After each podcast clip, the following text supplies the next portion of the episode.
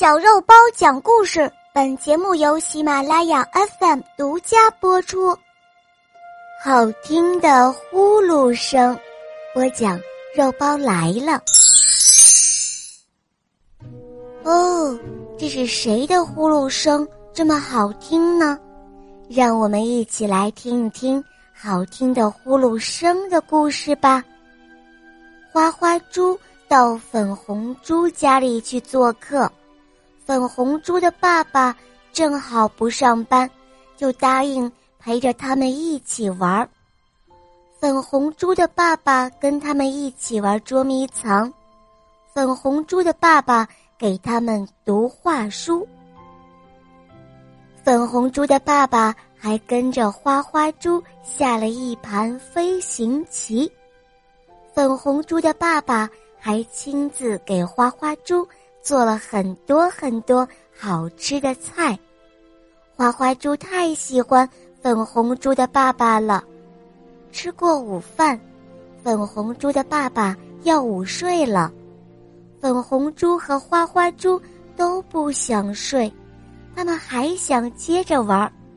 不知道怎么回事，花花猪好想粉红猪的爸爸陪他一起玩，他踮起了脚尖。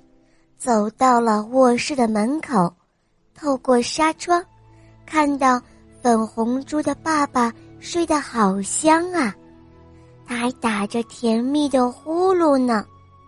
过了一会儿，花花猪再次踮起脚，往纱窗里望。花花猪多么希望粉红猪的爸爸再陪着他玩呀，可是花花猪不愿打断。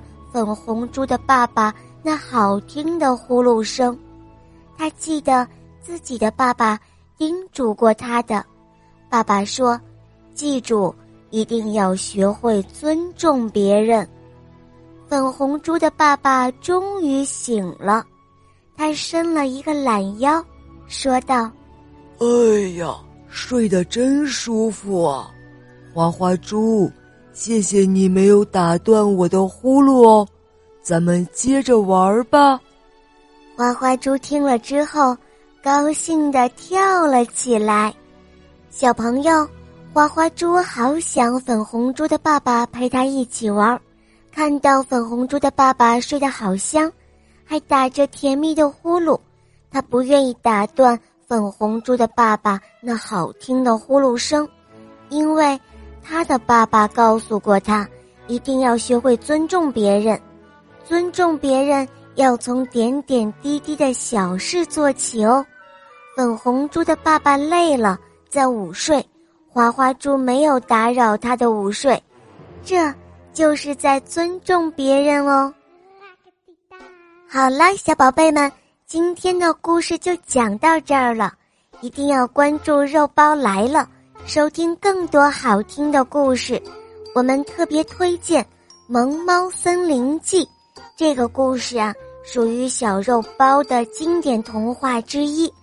收听《萌猫森林记》会让小朋友获得更多的感动、快乐和感悟，让你学会更多的思考，并且做一个温暖的好孩子。